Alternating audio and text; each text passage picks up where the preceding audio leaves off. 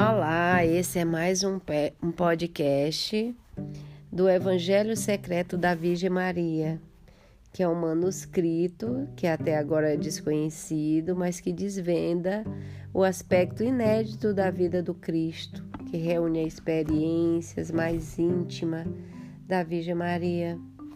Esse evangelho ele foi escrito na Itália ele se trata de um registro de impressões vivenciado por uma monja no final do século IV, que decidiu desafiar todos os perigos e a visitar a Terra Santa. Aquela monja achou esses manuscritos em 1884 e aí o mundo descobre uma valiosa peça de arqueologia e ele não deixa de ser um evangelho apócrifo da Virgem Maria. Então, nós estamos no, já terminando esse evangelho, nós estamos nos últimos capítulos da retaguarda. Que Jesus, o ambiente em Cafarnaum era bem diferente daqueles que se respiravam em nosso povoado. Aqui Jesus era admirado e querido, possuía muitos seguidores. Fala, Maria e continuamente chegavam à pequena cidade pessoas procedentes de toda a Galiléia, da Judéia ou ainda de Decápolis para ouvi-lo, e sobretudo para que os curassem. Contava-se maravilha dele, e a mim não cessava de adular e abençoar por havia tido um filho assim. Não obstante a reunião familiar foi difícil, passado o primeiro momento, seus primos disseram com mais suavidade mas com a clareza que tudo o que pensavam. Omitir algumas coisas, porém, lembrava seus deveres familiares e, principalmente, a delicada situação na qual suas aventuras, como a chamava, colocava situações em Nazaré. Houve um que se atreveu a ir mais longe e que se aconselhou a ter uma atitude mais prudente confrontando-te com o sacerdote, com os fariseus e, pra, e principalmente com os romanos, disseram: Não vai chegar a parte alguma. Se queres que te reconheça como Messias, ouve-me, dedica-te a fazer milagre e está de bem com aqueles que te que mandam. Depois, quando conseguiste o poder, acertarás contas com teus inimigos. Tem que ser mais inteligente, concluiu, e menos conflitante. De nada serve dizer a verdade. Basta que não digas mentiras e que dissimules um pouquinho. Do contrário, eu te asseguro, nunca serás algumas coisas na vida. Se crês que a amizade de toda essa gente serve para algo, está equivocado. Todos te abandonarão quando os poderes, te, os poderosos te atacarem diretamente.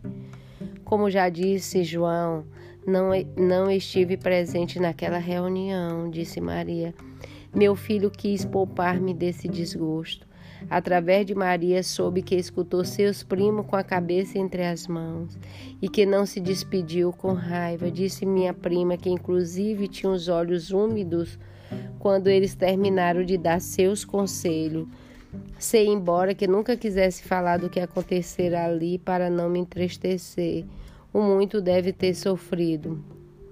Afinal, pertenceu à sua família e nos queríamos. Durante anos convivemos e, e havíamos passado os bons momentos juntos. Com algum tínhamos inclusive dívidas, não só de afeto, como também de dinheiro e agora pedi-lhe que lutasse pelo poder com astúcia, que metisse se necessário e, sobretudo, que não lhe complicasse a vida. Jesus já havia começado a beber o cálice da amargura e da decepção. Tenho certeza de que aquele foi um trago considerável.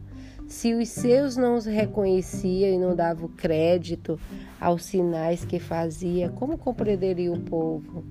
Não aceitavam sua mensagem os sábios entendidos, aqueles que eu olhava com suspeita porque não era da caixa sacerdotal ou porque não cumpria as ricas as prescrições legais. O caso foi que se despediu seus primos sem lhe prometer nada e contudo sua decepção. Não foi a última vez que os viu, pois ainda teve que suportar outra delegação familiar, poucos meses depois, que foi mais dura ainda que a primeira. Contudo, com aquela aprendeu bastante para saber que poderia esperar dos seus. O único bem que trouxe aquele desgosto foi que já não se deixou mais partir. Não quis que regressasse com eles a Nazaré. Não me disse, porém, Entendo que deve ser compreendido que estava passando mal na montanha. Sem ele, rodeava de pessoas que continuamente me enchiam a cabeça de fofocas, de dúvidas, inclusive de críticas contra meu próprio filho, sem dar explicação a ninguém pediu para ficar. Tive que pedir a Maria, minha prima, que, chega, que fechasse a casa e me enviasse ao menor tempo possível minhas coisas para seguir o resto da minha vida fora de Nazaré, para onde, para o meu pesar, não voltarei mais. Doeu-me um pouco aquela perda, pois sentia carinho por meu povoado, porém, aquela dor não se comparava com a alegria de poder estar junto do meu filho Alegria que durou pouco, pois logo me enviou à casa de Li em Canaã, onde estive quase até o final, até pouco antes de chegar da sua hora. Entretanto, pude estar ao menos naquela Páscoa convosco. Falamos muitas vezes do significado da multiplicação dos pães e dos peixes naquele dia da primavera. Depois falamos do que ocorrera com a chegada do bendito Espírito Santo. Agora entendemos bem melhor o que Jesus quis fazer naquele dia era um símbolo daquilo que estava por vir. Com a compreensão limitada que tínhamos então, não percebemos que se tratava de algo mais que um, um grande milagre, porque foi efetivamente isso, o milagre mais espetacular de quantos fez. Aparentemente havia decidido aceitar o conselho de seus primos. Estava disposto, disposto a deixar o povo contente à custa de satisfazer suas necessidades, inclusive a de alimentação. Não era isso, mas foi o que as pessoas entenderam. Por isso quiseram fazê-lo rei, rei de um mundo cheio de guerras e egoísmo, quando o que ele queria era ser rei dos corações, rei da paz e da justiça. Não me contou o que iria ocorrer, o que me fez pensar que não tinha nada preparado. Naqueles dias, apesar de sempre estar indo de um lado para outro, rodeado de todo tipo de gente, de vez em quando nos víamos a sós. Eu gostava de ficar sempre em um canto perto dele, mas sem me destacar, sem fazer presente para não incomodar. Ele gostava que eu estivesse a seu lado, porém, sem que ele me notasse. Desfrutamos os dois dessa temporada de companhia, que nos lembrava a doce intimidade de nosso lar em Nazaré, tanto de quando seu pai era vivo, como também de sua morte. Assim eu ouvia pregar e ouvia que se conduzia. Assim também pude observar mais de perto a ti e aos outros e também as mulheres que rodeavam. O que podes acreditar não deixava de preocupar-me, porque nunca se sabe o que poderia surgir entre um homem e uma mulher, sobretudo se ela desejava conquistá-la pelo choro ou fazendo de vítima. Pude presenciar com meus próprios olhos vários de seus milagres, que não significava para mim nenhuma revelação em particular, pois eu sabia bem que ele poderia fazer com o poder do Pai. Eu também aprendi muito nesses dias, principalmente me tornei cada vez mais consciente de que ele não era somente meu filho, como também filho de Deus, e como ele mesmo dizia, vosso irmão. Eu não entendo muito desses conceitos que agora são articulados nesse mundo grego. Refiro-me isso de pessoa e natureza. Perco-me vezes nessas novas categorias tão afastadas do nosso modo de pensar. Só sei agora com mais clareza do que aquela época que se era meu filho, um, verdade, um homem verdadeiro, e que se Deus o Altíssimo havia gerado, era seu filho e, portanto, de Deus, como ele como ele pois de uma maçã não saiu uma pera, nem de um peixe uma tartaruga. Já sei que isso soa muito forte para muitos ouvidos, sobretudo nos ouvidos de nossos compatriotas, que o cercava de nosso grupo, porém não era disposta a dar passo de aceitá-lo como Deus. Eu sabia, e desde então fui vendo mais claro, principalmente a partir da conversa que tive com ele pouco depois. Confesso que me assustava e ainda me assusta pensar no que isso significava, porque decorria que entre outras coisas, eu tinha carregado o próprio Deus em meu ventre e, portanto, seria mãe de Deus. Com, com pesar em tudo isso me atormentava. Eu fazia poucas vezes. Tive também pouco tempo para resolver as coisas em minha cabeça, coisa que por sinal exercia em muita capacidade de entender. Se eu cheguei a compreender alguma coisa a mais, foi graças ao Espírito Santo em Pentecoste. Limitava-se, como já disse, a estar ali um canto, vendo, desfrutando das suas palavras. De vez em quando ele me procurava com olhar, e isso bastava nós dois. De vez em quando ficávamos a sós e poderia dar vazão ao nosso carinho de filho e mãe. Contudo, não me disse nada que queria ocorrer naquela manhã, quando multiplicou os pães. Por isso creio como em tantas ocasiões não tinha nada planejado, simplesmente me apresentou o problema e quis fazer um favor à multidão faminta, ao mesmo tempo que via uma ocasião para dar uma grande lição.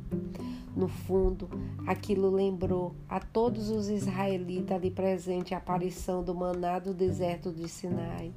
E quem sabe tenha sido por isso que quisera fazer rei.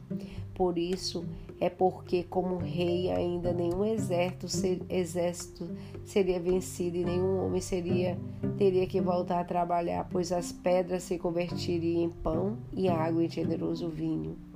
Por isso ele fugiu quando viu que continuava sem entender, que interpretava erradamente o que ele pretendia fazer com aquele milagre, de novo a decepção invadiu.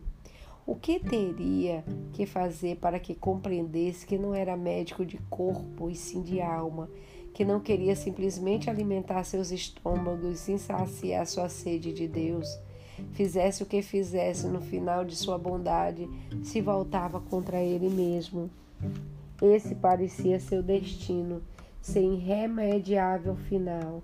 Quando amava as pessoas menos, elas entendiam suas mensagens. Quando mais a ajudava, mais buscava sua ajuda material e menos espiritual.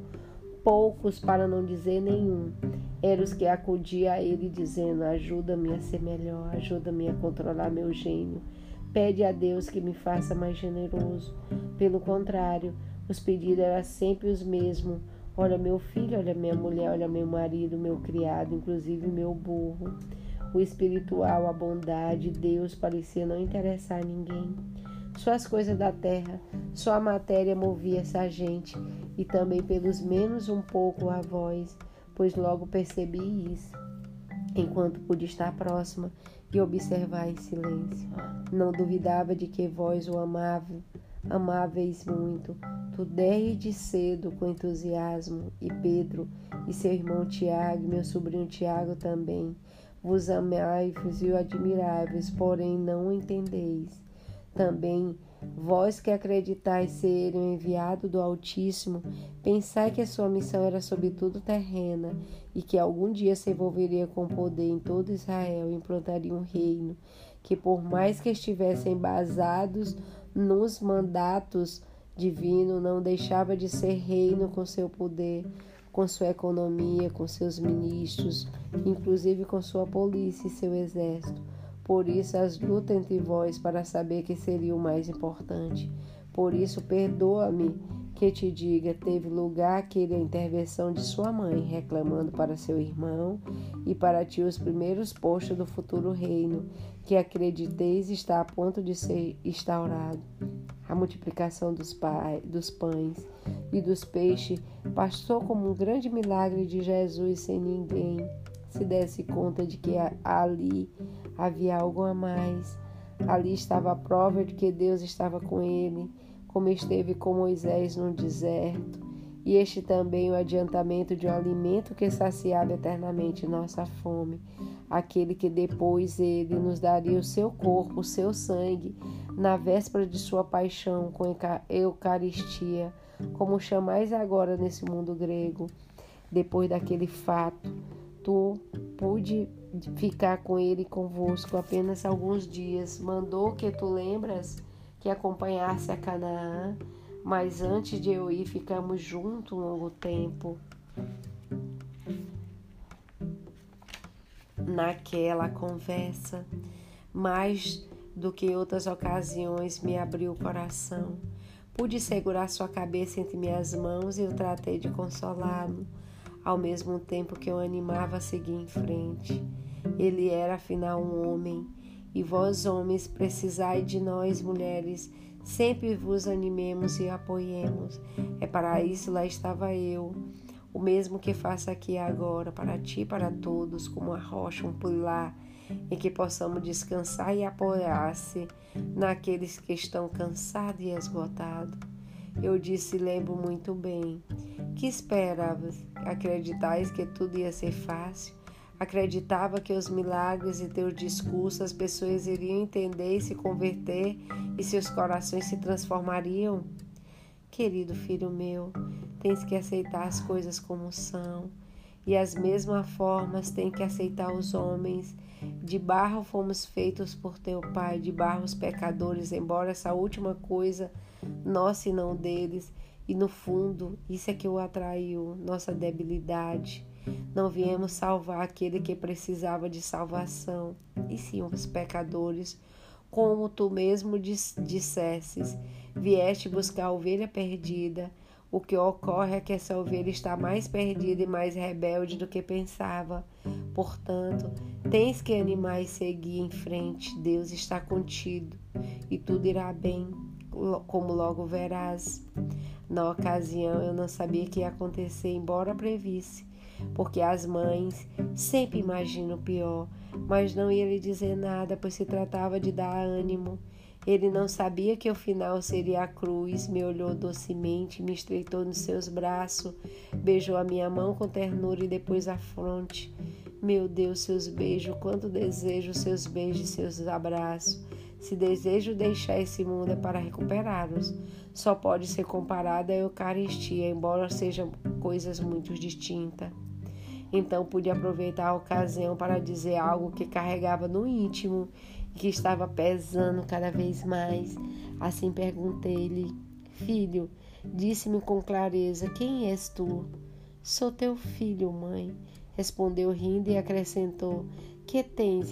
Eu insisti.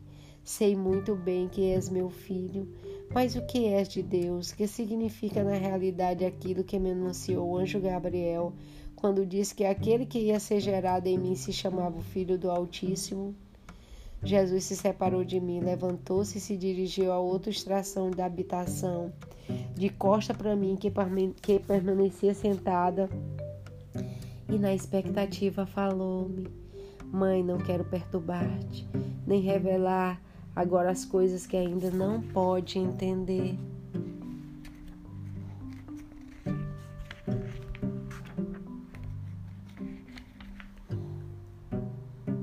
Devido momento, o Espírito Santo, que um dia te cobriu com sua sombra, te cobrirá com sabedoria, te cobrirá tudo. Eu lhe pedirei que eu faça.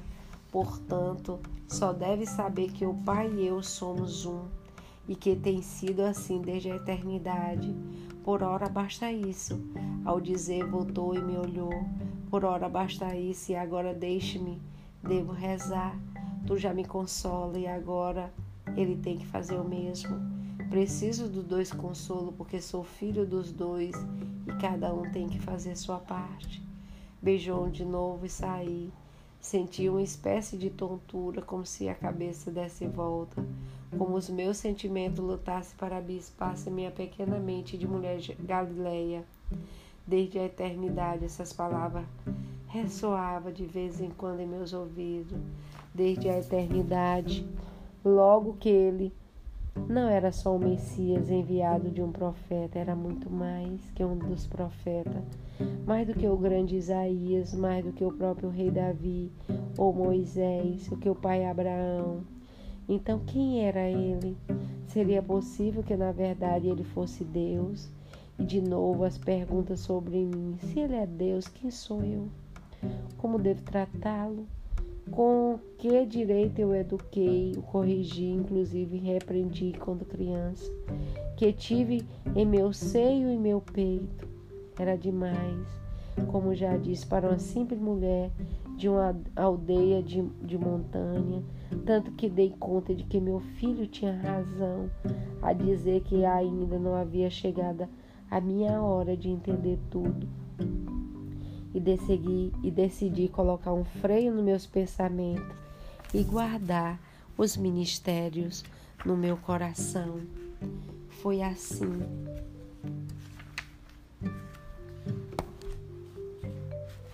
Fala para mim página.